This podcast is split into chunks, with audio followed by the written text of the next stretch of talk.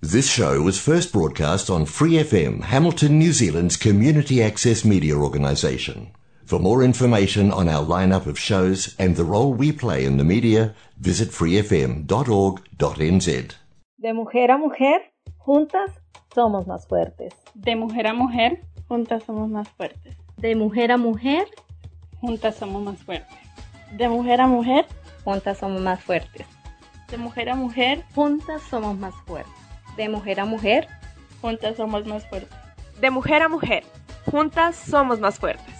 Puedo ser tu hermana, tu hija, Tamara, Pamela Valentina. Yo puedo ser tu gran amiga, incluso tu compañera de vida. Yo puedo ser tu gran aliada, la que aconseja y la que apaña. Yo puedo ser cualquiera de todas, depende de cómo tú me apodas. Pero no voy a ser la que obedece porque mi cuerpo me pertenece. Yo decido de mi tiempo, como quiero y dónde quiero. Independiente yo nací, independiente decidí. Yo no camino detrás de ti, yo camino de la para aquí. Hola chicas, bienvenidas de nuevo a nuestro programa de Mujer a Mujer. Yo soy Angie León. Yo, Sofía Villegas. Y yo, Juliana Salazar. Y juntas conformamos el equipo de Mujer a Mujer. Que cada semana habla de temas de la historia y de la actualidad. Todo con un enfoque hacia la mujer. Este será un programa para generar conciencia, empatía, apoyo y sororidad. Les recordamos que nos pueden encontrar en Facebook e Instagram como arroba de mujer a mujer NZ. Así que bienvenidas y empezamos.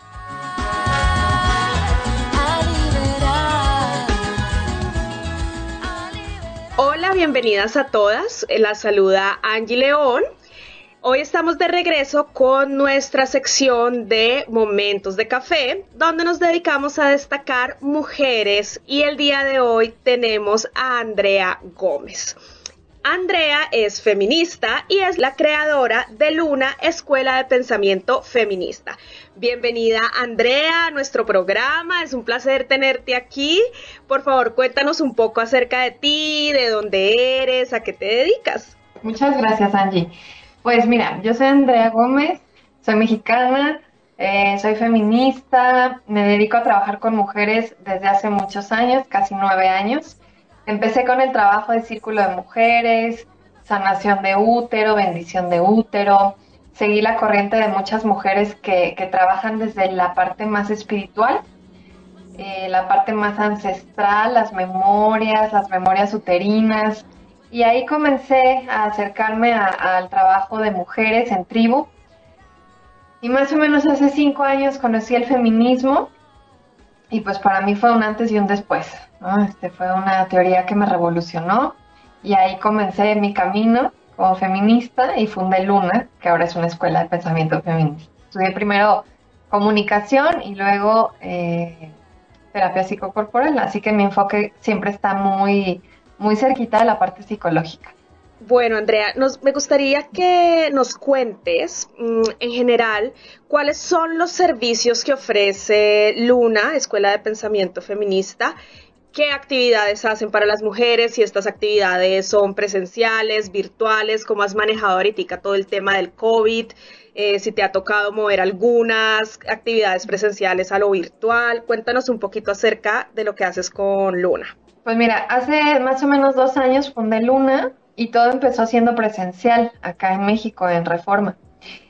Y después nos, nos tocó la pandemia y tuvimos que mover todo en línea fue como un experimento así de un día a otro, ¿no? Vámonos a, la parte online, pero empezó a moverse muy bien en línea porque pues muchas mujeres se podían acercar, mujeres que querían estudiar el programa y vivían en otros estados de la República o incluso en otros países.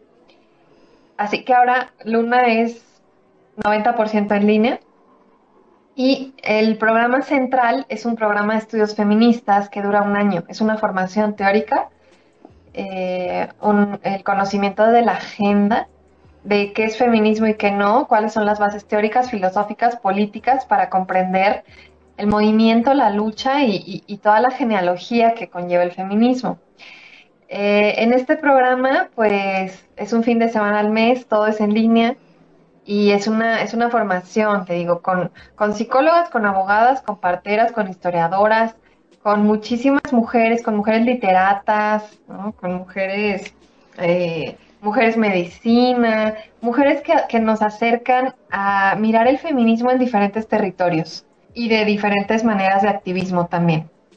Ese es el central, ese comienza el 25 y 26 de septiembre, o sea, ya, ya empieza la tercera generación.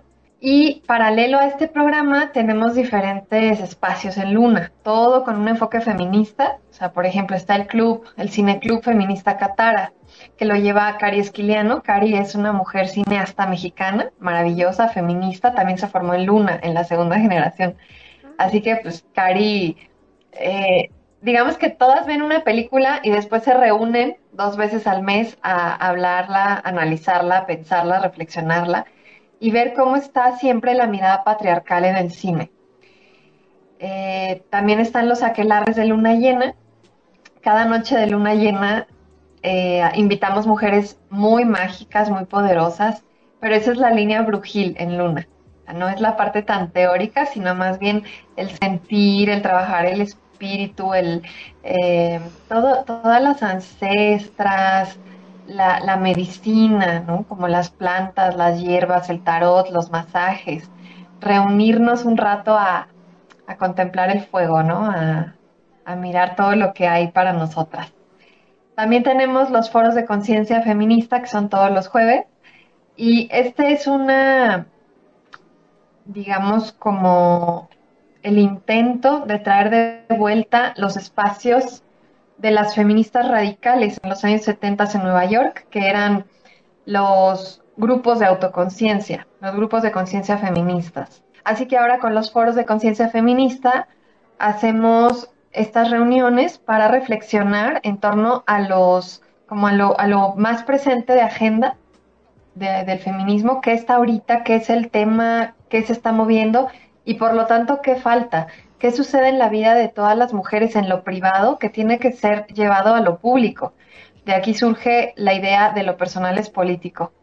Pero creemos que esto siempre está en construcción, no puede ser una agenda dada, ¿no? Como de, bueno, esta es la agenda y ya está. Si todas las mujeres todo el tiempo estamos pasando por momentos y por eventos que deberían de pasar justamente de lo personal a lo político. Así que bueno, esos son los espacios de foros de conciencia. Y ahora estamos por sacar Lumínicas, que Lumínicas es un espacio de lectura, un club de lectura feminista, con dos mujeres increíbles, América Barrón, que es literata, y Azucena, que es mercadóloga brillante, súper mente filosófica, y entre las dos van a hacer un intercambio de lecturas y, y bueno, este, hay análisis también desde una mirada feminista. Y te decía que somos 90% online porque estamos eh, lanzando un encuentro presencial en marzo del 2022, que ese sí va a ser este, en vivo, de puro trabajo, un fin de semana, es un encuentro lunar con tres mujeres guías. Vamos a estar Paola Van Rangita, que es una mujer que trabaja con los rituales, la medicina del cacao, las danzas lunares. Luego va a estar Elena Sánchez. Elena trabaja con las hierbas, las plantas, el huevo yoni, los baños vaginales de vapor, la siembra de la luna roja, toda la medicina ancestral y voy a estar yo también, que voy a trabajar los círculos de mujeres y todo lo que se va despertando. Y el encuentro se llama Caminando con mis ancestras, porque vamos a atraer mucho a las abuelas, a las bisabuelas, a toda esa genealogía. Ay, me encanta todo lo que hacen, tienen un programa súper completo, qué rico estos programas son pagos que, que, les ofrecen a las mujeres para que puedan acceder fácilmente a estos programas, por ejemplo, al club de lectura, al club de cine o, a los encuentros presenciales. Pues tenemos varias plataformas de pago, desde transferencias nacionales a eh, cuentas bancarias en Argentina para que puedan mujeres de Argentina sumarse. el pago en PayPal, que está abierto me parece que casi para todo el mundo. Los costos, intentamos que todo sea lo más accesible posible. O sea, por ejemplo, el Cine Club es nuestro espacio eh, de un menor costo, son 50 pesos en cada sesión de cine. Esto incluye la película que ya tendría Cari y eh, intentamos que sea como comprar un boleto de cine, ¿no? Lo más barato para que muchas mujeres puedan entrar. Los foros de conciencia cuestan 250 pesos mexicanos. Lumínicas, el club de lectura, me parece que sale en 300 pesos mexicanos. Que bueno, esto, esto como, como base. Ahora, el programa de estudios es más caro. Son 700 pesos de inscripción y 1.500 pesos mensuales. Esto porque, bueno, conlleva una mucha mayor logística y organización. También tenemos becas, no muchas, nos quedan pocas, pero todavía tenemos becas para mujeres que quieren entrar a estudiar y por alguna razón no pueden pagarlo. También miramos todas esas posibilidades.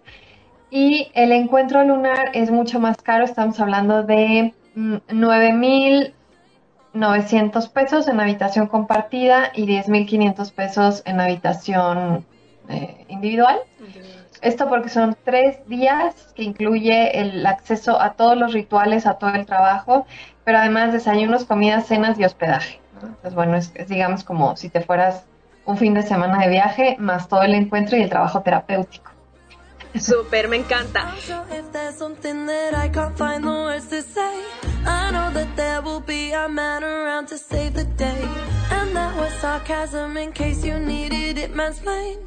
I should have stuck to ballet.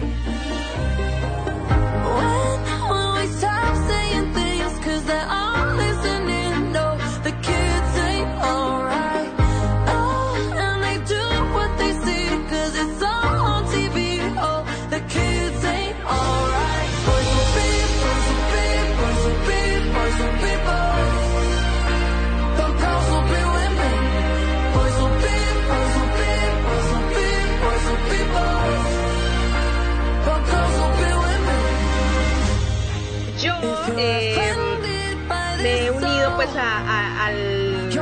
programa de pensamiento feminista. Estoy muy feliz y muy emocionada de poder empezarlo. Cuéntanos un poco quiénes son algunas de las expositoras, de qué tema se va a hablar. Pues mira, mi idea fue armar este programa de la manera en que yo me fui formando súper autodidactamente, ¿no? Yo buscaba feminismo aquí, acá, acá, pero no tenía como un lugar en donde Y donde había era carísimo o eran otros países, sobre todo en Europa, y pues la diferencia de horario era. Así que diseñé este programa conforme yo he pensado, ¿no? Que Quería unir los puntos y hacer un tejido profundo para comprender el feminismo. Así que empezamos, empiezo yo con ustedes en Introducción al Feminismo y Genealogía Feminista. En septiembre abrimos y yo me dedico a poner un piso en común. Vienen muchas mujeres que me dicen, Andy, no sé nada de feminismo, o sea, nada, pero me interesa saber todo. O mujeres que me dicen, llevo muchos años en el activismo de territorio o en activismo cibernético, o tengo una, eh, en una colectiva. Entonces, pues tenemos muchos lugares, ¿no? De encuentro.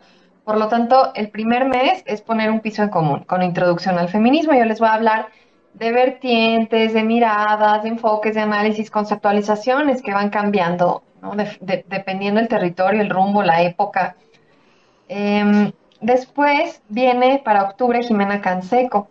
Jimena es historiadora, es mexicana, es feminista, es una de las activistas eh, cibernéticas más potentes que yo leo actualmente. Jimena, eh, a mí me sorprende mucho, eh, eh, no es muy grande, de hecho es, es pequeña, ¿no? O sea, Jimena tiene a lo mejor 23 años, 24, no sé, y tiene una conceptualización súper poderosa, así que ella va a dar conceptos clave. Esto es hablar de cuando decimos mansplaining, cuando decimos techo de cristal, patriarcado, sexismo, racismo, todo, ¿qué significa? Para noviembre va a estar Jimena Castellanos. Jimena es filósofa, también mexicana, y es súper potente como profundiza en qué es el pensamiento crítico para entender el feminismo. O sea, eh, ¿qué, qué escuelas filosóficas están detrás ¿no? de una mirada, de un pensamiento feminista, crítico, racionalista, profundo, y cómo, cómo, cómo el feminismo es muy filosófico, además de político. Después va a estar en diciembre Aime Román. Aime es española, es de Barcelona, y bueno, yo casi, casi podría decir que conocí el feminismo radical a través de Aime.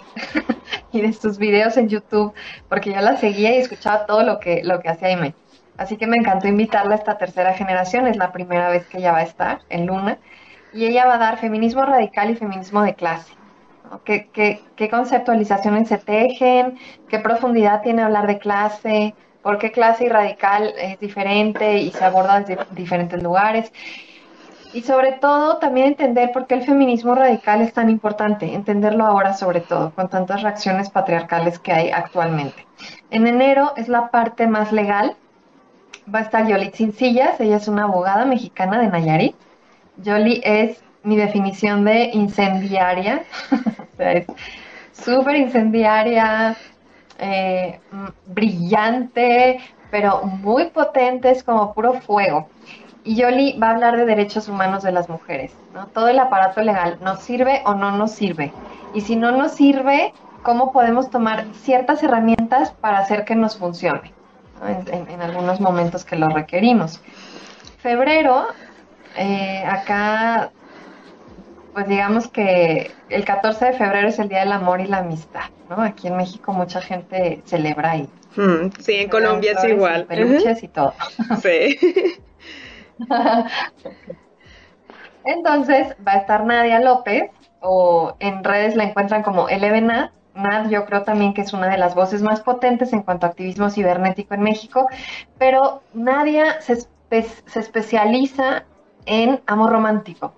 Ha estado analizando el amor romántico desde hace mucho tiempo y su mirada es muy crítica y es muy potente también. Así que justamente en este mes del amor y la amistad, Nadia va a estar hablando de los mitos del amor y de los mitos del desamor. Cómo nos enseñaron a amar a las mujeres, cómo amaron nuestras madres, nuestras abuelas, nuestras bisabuelas. Y ahí hacemos un tejido hacia la tarde del domingo, que voy a estar yo con ustedes, trabajando un poco más terapéuticamente sobre las memorias que se hayan despertado y es un módulo muy emocional y a veces muy fuerte, a veces muy triste, a veces muy duro, darnos cuenta, ¿no? De todas las violencias que nuestras ancestras atravesaron con el tema del amor, ¿no? Pseudoamor. En marzo va a estar Adriana Guzmán. Adriana Guzmán es una de las voces principales en Latinoamérica del feminismo comunitario. Ella es una mujer boliviana. Me encanta, la y, sigo. Eh, me encanta. Pues maravillosa, Adriana. Y va a estar dando feminismo comunitario en Latinoamérica. ¿no? Todo este tejido eh, del entronque patriarcal y todas las conceptualizaciones que hacen como comunitarias y por qué es importante mirarlo. ¿no? En abril, abril va a estar Hanna Borboleta. Hanna es partera. Tiene un equipo de, de, parteras feministas, ginecólogas naturales aquí en Ciudad de México. Se llama Morada Violeta su lugar.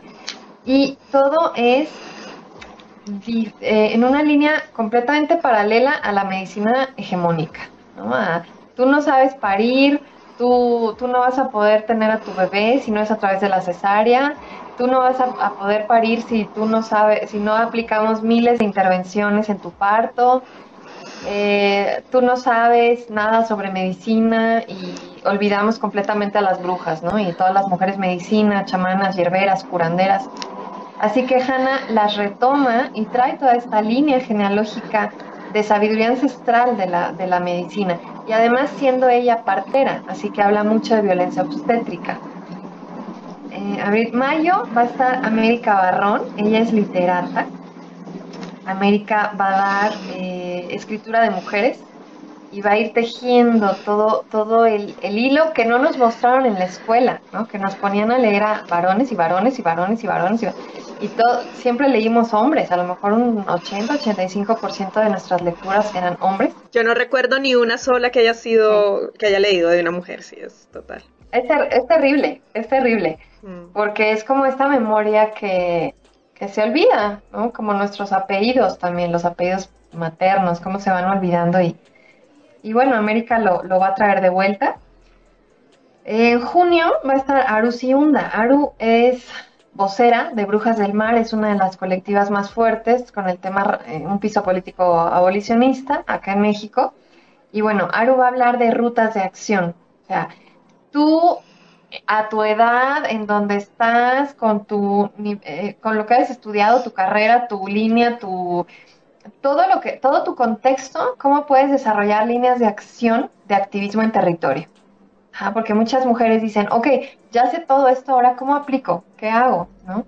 Y bueno, Aru, Aru enseña mucho esta parte desde redes sociales y cómo usarlas hasta el activismo de territorio, que hay infinitas posibilidades y ella, y bueno, toda la colectiva de brujas, pues lo hace y lo trae para acá como para que muchas mujeres sepan cómo activar, ¿no? En su territorio.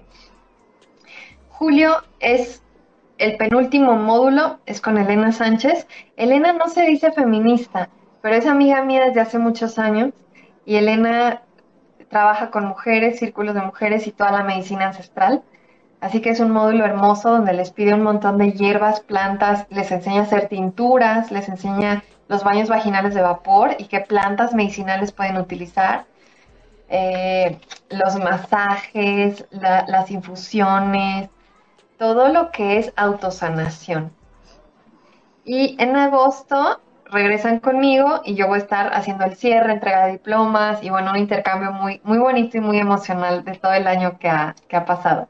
Ay, me encanta, Andrea. De verdad que Ay. te felicito, Andrea. El trabajo que hay detrás me imagino que debe ser un trabajo súper, súper fuerte. Entonces te felicito por todo lo que haces y todo lo, eh, eh, no solo el, el curso de pensamiento feminista, el programa de pensamiento feminista, sino todo lo que haces. Eh, es súper poderoso y me encanta. Muy bien. Gracias, Andrea. Mm, Bueno, te dejo ya este espacio para que le cuentes a nuestras oyentes eh, dónde te pueden contactar, tus redes sociales, página web, eh, toda tu información de contacto. Súper. Bueno, la página web es www.lunaepf.com. EPF es de Escuela de Pensamiento Feminista.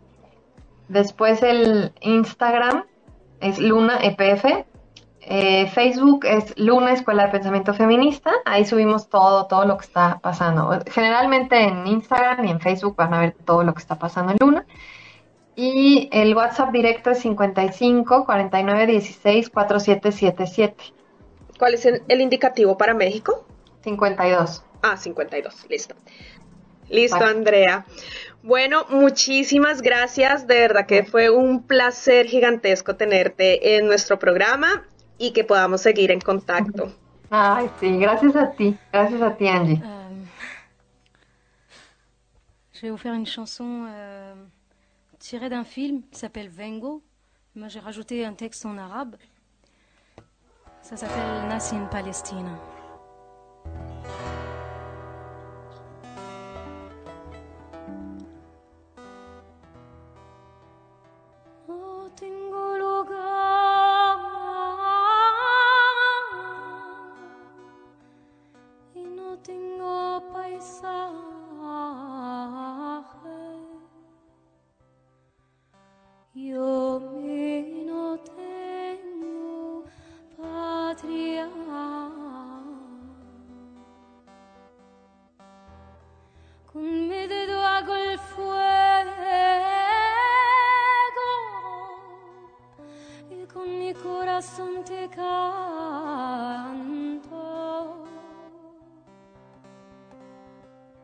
Las cuerdas de mi corazón lloran. Nací en Palestina,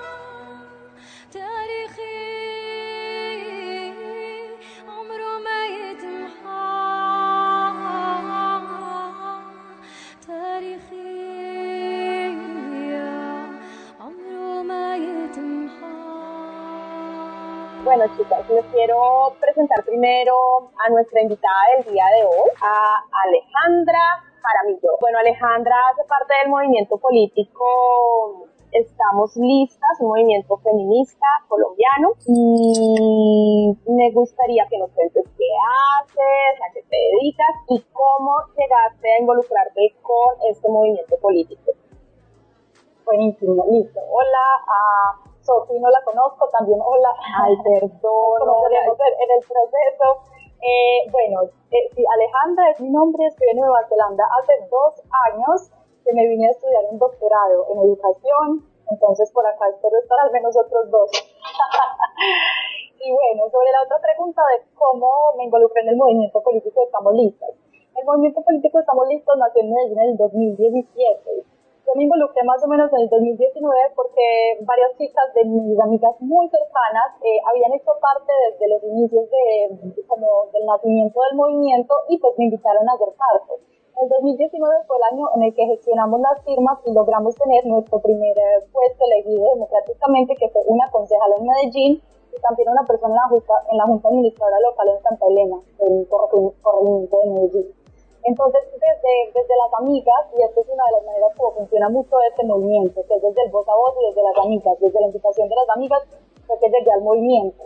Y bueno, cuéntanos también un poco acerca de cómo surge este movimiento, un poquito de su historia, un poquito de quiénes fueron como las primeras eh, personas que, que, empezaron pues con este movimiento político. Claro que sí. Bueno, este movimiento nace en el 2017 después de lo que conocemos como la plebiscita. No sé si, si les suena familiar la plebiscita de lo que algunas lloramos cuando la perdió la paz en Colombia en el 2016 entonces las mujeres de Medellín en el 2017, pues, o sea, con mucha tristeza de ver que el país no quería llegar a la paz, nos empezamos a reunir con ese propósito de decir como, uy, ¿cómo es posible que no queramos la paz? Y también yo creo sintiéndonos un poco responsables de, de, esa, de esa votación, pues porque Medellín siempre ha sido uno de los centros donde se han votado ese tipo de cosas mayoritariamente, entonces queríamos precisamente decir, Medellín no es solo esto, Medellín también somos las mujeres que trabajan a diario, que sostienen las familias y las mujeres de Medellín queremos la paz y queremos no solo la paz, sino un Estado democrático, donde los derechos no sean un privilegio del, de la gente que tiene dinero para acceder a ellos, sino que sean una, un derecho verdaderamente de todos. Entonces, desde el principio, nuestra agenda eh, ha trabajado por la justicia social y la justicia económica con un énfasis de género muy específico. Es decir, una justicia social y justicia económica donde verdaderamente se atienda a las problemáticas de las mujeres que han sido durante mucho tiempo un poco neglected, negligidas. Esa palabra se dice así, bueno, ya uno se le van mezclando el inglés y el español. Mm. Entonces, esa es un poco la historia del movimiento. El movimiento también nació en círculos muy pequeños, o sea, en el 2017 a finales fue la primera reunión del círculo 1 y nuestra estructura interna es por círculos de confianza. Entonces, yo, por ejemplo, hago parte del círculo internacional, donde estamos como 70 mujeres en todo el mundo, y pues en, en, los círculos, los otros círculos son por regiones, están círculos, varios círculos en Bogotá, en Medellín, muchos de los círculos llevan el nombre de una mujer importante de la historia de Colombia que no conocemos mucho porque en las clases de historia nos enseñaron con los nombres de los hombres. Entonces, y esta estructura por círculos hace como que haya mucha cercanía, que todas estemos participando y hay una dinamizadora en cada círculo que le está constantemente en, en contacto con el círculo, eh, como, como el círculo central, que es el que lleva la información como a cada círculo pequeño. Entonces, es un poco también de nuestra estructura interna, que es una democracia interna donde todas participamos en las decisiones. No es solo una democracia representativa, sino que es verdaderamente una democracia participativa puedo ver que tú eres una persona muy joven, entonces eh, eso es como otro paradigma que hay en la política en Colombia, eh, porque ser joven y ser mujer al mismo tiempo pueden ser dos barreras. Entonces a mí me gustaría que nos contaras cómo ha sido eso, o sea, cómo han manejado ustedes como movimiento, eh, digamos esto, que en realidad las barreras son más sociales que otra cosa. Entonces me gustaría que, pues, que nos hicieras un poquito como un panorama de esto. Sí, realmente estamos listos desde un movimiento muy joven, no solo porque llevamos poco tiempo en la política, sino porque la mayor parte de nuestros, de nuestros integrantes pues son muy jóvenes, tienen más o menos, pues yo tengo 31 años, por eso ellos es más joven, me dicen, pero las mujeres que están en Estamos Listas son mujeres que rondan la treintena, la cuarentena, y también tenemos evidentemente pues otras mujeres mayores que enriquecen el movimiento desde su quehacer, pero como no sé, yo pienso que de pronto muchas de las personas adultas como que ya se dieron a la pena de que no hay nada que hacer en Colombia, ¿cierto? O sea, sabes que Mm. normalmente se ha reconocido ese espíritu combativo de los jóvenes que todavía tienen esperanza de que se puede encargar un país mejor. No estoy diciendo que todas las mujeres ya mayores o adultas pues tengan esta, eh, se den a la pena, pero digo que es como que de pronto les cuesta más eh, creer en un proyecto, mientras que las mujeres jóvenes pues todavía tenemos mucha esperanza porque nos falta mucho tiempo por vivir y por estar en ese país de que aunque no estemos adentro pues seguimos totalmente vinculados porque nuestra familia está allá, porque amamos el país y nos interesa el bienestar de, de nuestro país y de todas las personas que viven allí. Entonces verdaderamente este movimiento es muy joven, yo creo que todas nuestras candidatas excepto dos son menores de 50 años, nosotros tenemos ahora 11 11 candidatas de nuestra lista cerrada a- al Senado. Yo creería que todas ellas, to- es- pues muchas están por los lados de los 30 años, dos o tres por los lados de los 40 y otras dos eh, más mayores de 50. Pero nuestra lista es una lista muy joven y también nuestras militantes, pues por lo general son bastante jóvenes. Esto también pues tiene mucho que ver con las diferencias generacionales, ¿no? Ah, Habrán mujeres pues de generaciones más anteriores a las de nosotras, pues que, que no, se, no están tan interesadas de pronto en estos temas o tienen una visión diferente de, de la política, ¿no? Bueno, no sé si quieres hablar. Sí, yo quería preguntarte, bueno, tú decías que había un grupo internacional que era, el que tú hacías parte. ¿De qué manera puede haber una participación activa social desde, desde fuera, ¿no? Porque es, es muchísimo más difícil eh, vincular la- el público latinoamericano y, y como femenino desde, inclusive desde nuestra misma ciudad, es un poco difícil como romper esas barreras. Entonces quería saber cómo- de qué manera ustedes aportan al, al partido o qué cosas pueden hacer ustedes desde afuera. Sofi, mira, l- yo creo que muchas de las mujeres pues estamos en el exterior nos hemos ido por muchas razones diferentes. Verdaderamente en el círculo internacional hay muchas mujeres que se fueron a estudiar, eh, es como un, como un denominador, pero también reconocemos que hay muchas mujeres que ido de Colombia por la violencia, particularmente acá en Nueva Zelanda hay muchas mujeres refugiadas. Y algo de lo que hablábamos en la- una de las reuniones que hemos tenido en el círculo es de cómo, porque tenemos personas que han trabajado con las personas refugiadas en otros países, y es de cómo las preocupaciones que te quedan en Colombia te siguen afectando cuando tú vives afuera. Porque si tu familia sigue estando en un lugar que es violento, si tu familia sigue pasando penas para llegar al fin de mes, si tú, si tú sientes miedo de que a tu familia le pueda pasar algo por X o Y razón, pues finalmente no vas a estar tan bien en el lugar donde estés porque siempre vas a estar preocupado. Entonces, es decir, nosotros seguimos estando preocupados por Colombia y por lo que pasa a Colombia, y pues yo creo que también es el caso de ustedes, y por eso el año pasado, por ejemplo, tuvimos a Penocla en la manifestación cuando en Colombia en la época de las protestas y la violencia. Porque el hecho de estar por fuera no significa que no nos interese. Muchas de las que estamos por fuera también pensamos que volver es una posibilidad. Entonces queremos seguir trabajando para que Colombia pues, sea un país en paz, un país que nos dé ganas de volver, porque también muchas de las que nos vamos, nos vamos buscando mejores oportunidades. Pero nos encantaría que en Colombia hubiera esas oportunidades que nos vamos a buscar al exterior, ¿cierto?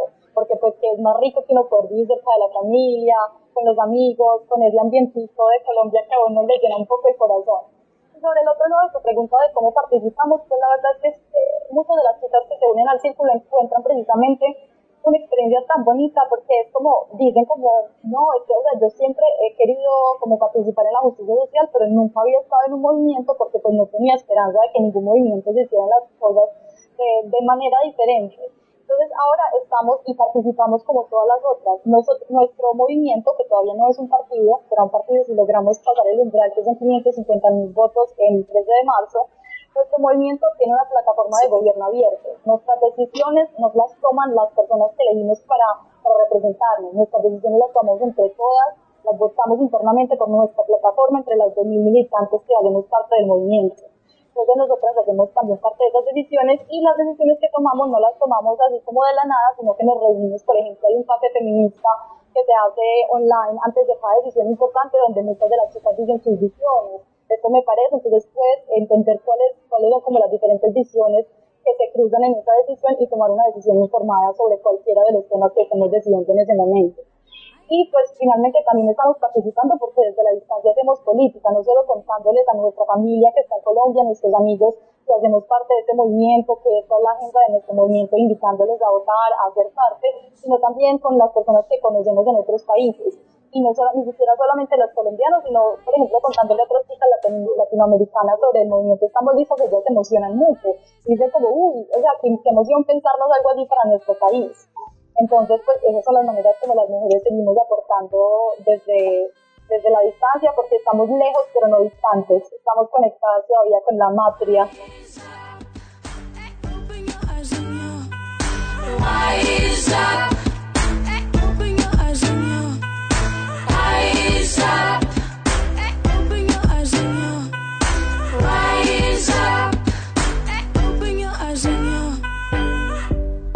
Planted seeds in a beautiful garden that I will never see. Will they become tall trees? I left some love and fantasies. This is my legacy. Dream it all for me. But rise up.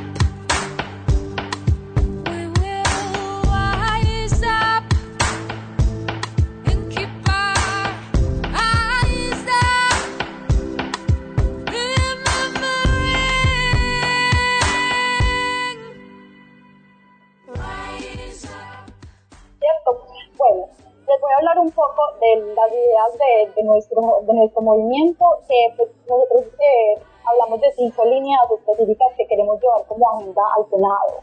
La primera es la transición democrática, que nosotros la conceptualizamos como la idea de que los derechos no pueden ser privilegios de las personas que tienen dinero y que y, y no de todas las personas que habitamos en Colombia. Entonces, en esta línea lo que nos interesa mucho es eh, hacernos cargo o de la, no hacernos cargo, no, ayúdenme a buscar la palabra correcta, pero decir, la concentración del poder y el acaparamiento de los recursos públicos por parte del Estado y la concentración del poder en manos de unos pocos es uno de los ejemplos que nosotros queremos llegar a regular.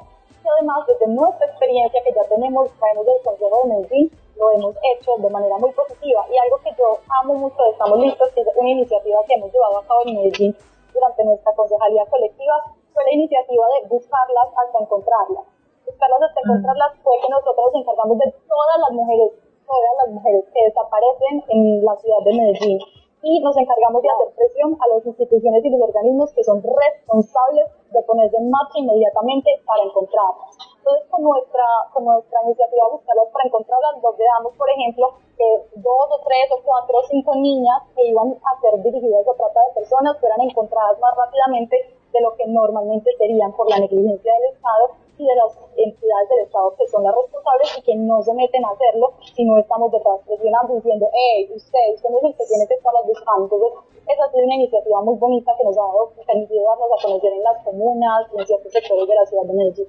Pero bueno, volviendo a las cinco líneas, entonces les hablé de la primera línea que es la transición democrática y que es, pues, como les dije, controlar la concentración del poder y también ocuparnos de la transparencia en el Estado, sobre todo en la contratación estatal y en hacer control político.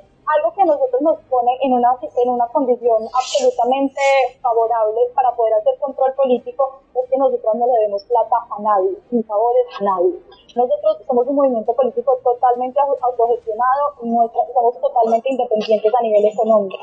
Entonces, significa que no debemos favores a nadie y que eso es lo que nos permite nuestra autonomía política, tomar las decisiones de acuerdo a nuestros valores. Entonces, les está hablando de eso que es muy importante, que de hecho hace poco sacamos una, un hilo en Twitter sobre cómo funciona la política por dentro, porque fuimos contactadas por empresas privadas y por eh, gobiernos internacionales que nos ofrecieron eh, financiar nuestra campaña y lo que eso significa y que además ellos dicen que ellos le dan la plata a, todo, a toda la gente que aspira al Senado. Entonces, pues quiere decir que en Colombia y como usted, como ahora con el caso, ustedes hablaban también del caso de Alejandro Char el, la semana pasada, y como en uh -huh. este caso lo que ha salido a la luz pública es una persona diciendo tenemos que comprar al menos 75 mil votos. Porque así es como ha funcionado la política en Colombia durante toda la vida. Sí. ya no tenemos precios como altos, sabemos que funciona así, que los votos se compran y todo. Entonces, pues como sabemos que no funciona así, nosotros queremos precisamente venir y decir que, es que puede no funcionar así y podemos demostrar que la política puede ser limpia y que podemos hacerla de manera transparente, autofinanciada, además sin gastar cantidades y millonadas de plata en nuestra campaña, sino desde el deseo que nos mueve a los militantes por un país mejor. Yo veo que hay una pregunta en el chat, chicas, que les genera pasión para hacer lo que hacen. Lo que nos mueve es la pasión y es que creemos y queremos un país en paz, un país donde haya justicia social y justicia económica y un país donde las mujeres podamos vivir ricos, podamos vivir sabroso, como dijo Francia Márquez, que queremos. Eso es lo que nosotros queremos y lo que nos mueve y lo que nos apasiona. Entonces, eso para responder la pregunta. Bueno, la, la siguiente línea es la justicia económica. La justicia económica con una mirada feminista, con una mirada de género, porque este es un renglón que afecta muchísimo a las mujeres. El 70%, oiga bien, 70% de los hogares en Colombia son monoparentales y la mayoría de ellos, evidentemente, creo que casi el 70%, son tenidos por madres cabeza de familia. Perdóname, te interrumpo, yo diría más monomarentales que monoparentales, porque los padres Exactamente, monomarentales, exacto. Por eso es que ellos pueden objetar el aborto tan fácilmente, porque ellos, es, ellos igual abortan, claro, en el 70% de los casos. Entonces, bueno, lo que quiero decir es que esto significa que el empobrecimiento de, la, de Colombia se concentra en las mujeres. El sector más pobre, dentro de los sectores más pobres, las todavía más pobres son mujeres, ¿cierto? Mujeres y mujeres cabeza de hogar. Entonces, para nosotros es muy importante enfocarnos en la justicia económica con una agenda de género, ¿cierto? ¿Qué quiere decir esto? Pues que vamos a encargarnos, que vamos a promover en el Senado como todas las medidas que sean para el bienestar de los trabajadores, aumentos salariales, disminución de los horarios laborales, garantías para los sindicatos y todas estas medidas y también pues, promulgar el trabajo de las mujeres y la capacidad de que las mujeres puedan emprender, puedan ser contratadas y también de que las personas de poblaciones LGTBIQ haya una ley que haga que se incremente la contratación porque sigue siendo una comunidad también marginada en términos laborales. Entonces, como por el lado de la justicia económica, sí, quiero pues como que, señalar que es muy importante el asunto de nuestra eh, pensamiento feminista en buscar una justicia económica en Colombia, porque es algo que ha faltado en todos los gobiernos que nunca haya tenido verdaderamente presente esta línea de, de género. El siguiente punto es la justicia social. Obviamente, estamos contra la privatización de la salud y la educación. Queremos una reforma a la salud, queremos una reforma a la salud y queremos un plan integral de salud mental, porque la salud mental en Colombia sido un asunto al que no se le han parado muchas bolas es un asunto costoso que las, personas no pueden acceder a tratamientos porque se, piensa que no es importante y pues verdaderamente la salud mental, eh, igual que la salud física, es fundamental para el bienestar de, de los seres humanos. Entonces por ese lado, pues Plan Nacional de Salud Mental es una de nuestras iniciativas que queremos llevar a reglamentar y a promover en el Senado. Bueno, y ya dije que nos íbamos como a poner a todos todo lo que intente privatizar los recursos públicos o privatizar las cosas que en este momento todavía nos pertenecen como sociedad y que son bienes públicos, ¿cierto? Tenemos en un Estado de Derecho eh, donde las personas puedan beneficiarse de, de los recursos porque igual estamos pagando impuestos para que los impuestos se devuelvan a nosotros, no para que se los roben los políticos corruptos, como ha pasado con los 70 mil millones que todavía no aparecen y que ella todavía sigue libre andando por su vida, seguramente con esos privilegios. Bueno, eh, me, me quedan faltando solo dos puntos. Uno de ellos es la justicia ambiental. Nosotros, eh, muy de la mano de la visión de Francia Márquez y el trabajo de Francia Márquez por la justicia ambiental de los territorios, reconocemos que es una agenda muy importante y además que es una agenda de género, porque han sido en muchos casos las mujeres las que se han encargado de defender los territorios y se han muerto por defender los territorios en el Pacífico, en la Amazonía, etcétera. Entonces estamos en contra pues del extractivismo y queremos proponer eh, economías sostenibles eh, para que Colombia no siga produciendo tanto carbón y empiece a cambiar su agenda hacia energías sostenibles y formas de producción y de economía que sean más amigables con el medio ambiente y más sustentables a largo plazo. Y por último, que fue un poco lo que la razón de ser de nuestro movimiento es que queremos un futuro en paz. Queremos que se respeten los acuerdos de paz, queremos que dejen de asesinar a las personas que se han desmovilizado, y queremos que, sí, queremos que lo que se firmó en los acuerdos de paz se haga realidad. Entonces estaremos pues como por todos los eh, proyectos de ley, de ley que busquen eh, uphold, que busquen eh, honrar eh, el, uh -huh. el, futuro en paz. Y quiero decir una cosa que me acabo de acordar que es muy importante. Nuestra lista al Senado es diversa. Nuestra forma de escogerla, nosotros determinamos cuotas y nuestras cuotas son del 20%. ¿Qué quieren decir las cuotas? Que el 20% de nuestras candidatas hacen parte de comunidades afro, raizales o palenqueras. El 20% de nuestra lista hace parte de departamentos subrepresentados. Tenemos, por ejemplo, candidatas de Risaralda, que es un departamento subrepresentado en el Senado, y también de Caquetá, que es otro departamento subrepresentado. De San Andrés también tenemos una candidata que es lugar que está subrepresentada en el Senado. El 20%, otro 20% es de minorías LGTBIQ+, entonces de personas eh, con género y sexualidad diversa. Y el 40% restante, pues para el resto de las mujeres que hacen parte. Entonces eso es lo que, lo que hace parte de nuestra lista. Las mujeres son bellas, las pueden conocer, están los perfiles de en nuestra página web. Y además, que el orden en el que aparecen en la lista lo elegimos nosotras mismas dentro de nuestra plataforma de gobierno abierto. Entonces, cada una de nosotras votó para quien quería, pues, que nos representara y así pues como elegimos a nuestras candidatas y el orden en el que aparecen en nuestra lista cerrada.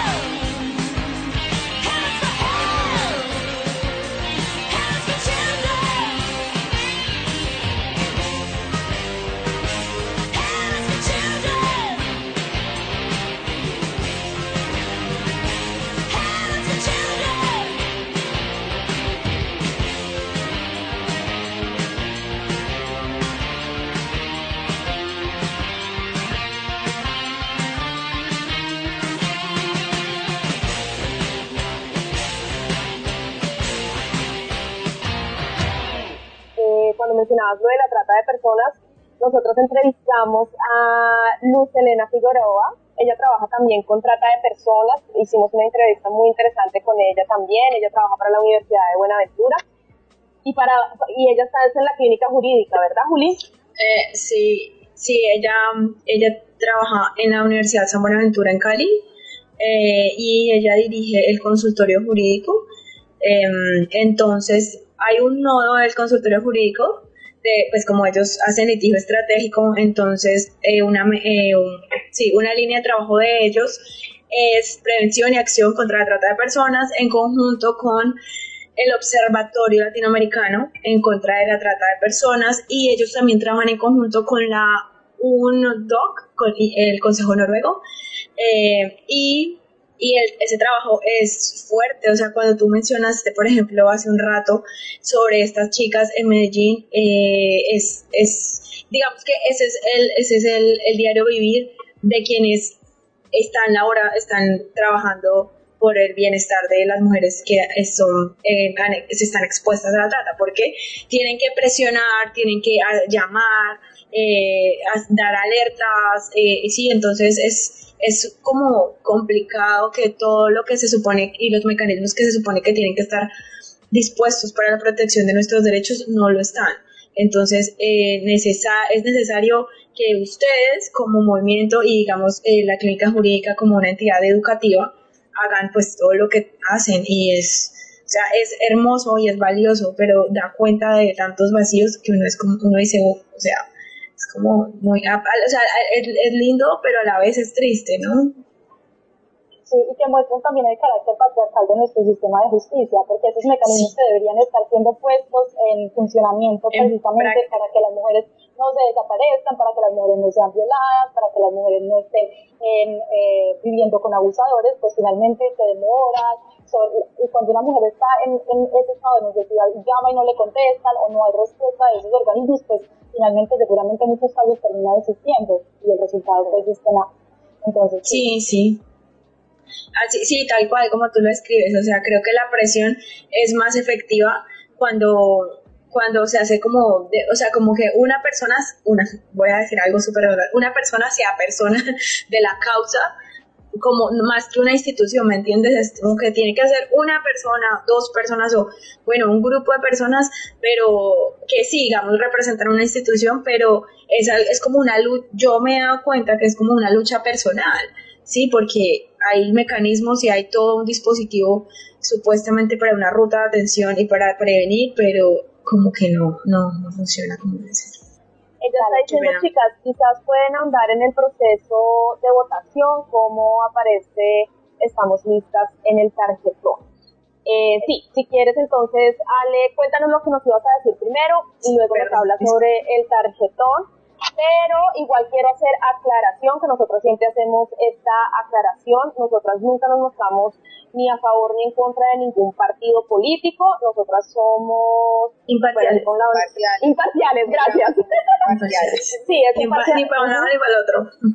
Sobre todo en temas políticos. Ustedes no son imparciales, pero hacen el programa imparcialmente, sin ofrecer por eso. Exactamente. Exacto. Es decir, tenemos unas posturas muy, muy, muy definidas, evidentemente. Digamos que si el programa es, es en pro del empoderamiento femenino, pues eh, per se está ahí como la visión y la misión que tenemos. Pero eso no, digamos que el programa radial como organización eh, hasta el momento no, ha- no hemos y no queremos tampoco eh, decir como bueno nosotros apoyamos a esto y a esto Bueno, ahora sí te dejo hablar. les, les iba a contar sobre nuestra visión de futuro, que lo que nosotros nos interesa más que llegar a los, las eh, instituciones centrales del poder, como la presidencia, por ejemplo, a nosotros nos interesa mucho que el poder no se centralice, sino que el poder se, se reparta en todas las ciudades, departamentos, lugares pequeños. Entonces nuestra visión a largo plazo es lo que llamamos un municipalismo feminista. Nos interesa mucho ocupar los lugares de poder pequeños, en las ciudades, en las juntas de administradora local, en toda Colombia, en las regiones y en los lugares más apartados. Eso es lo que a nosotros no- nos interesa más, un poder descentralizado donde las mujeres que viven en esas comunidades, que trabajan en esas comunidades, que conocen las problemáticas, puedan llegar a la política, porque la política durante mucho tiempo ha estado reservada a algunos como si fuera un asunto en el que nosotros sabemos o no tenemos derecho de participar, cuando en realidad un Estado democrático debe asegurar la participación de todos los ciudadanos dentro de la política. Y muy importante, en nombre de nuestro movimiento Estamos Listas, viene precisamente a, re- a responder a eso. Gracias por acompañarnos el día de hoy. Las esperamos la próxima semana con más temas y recomendados aquí en De Mujer a Mujer. No olviden seguirnos en Facebook e Instagram en arroba de mujer a mujer NZ. Hasta la próxima. For more episodes, use the accessmedia.nz app for iOS and Android devices, or subscribe to this podcast via Spotify, iHeartRadio, or Apple Podcasts. This Free FM podcast was brought to you with support from New Zealand On Air.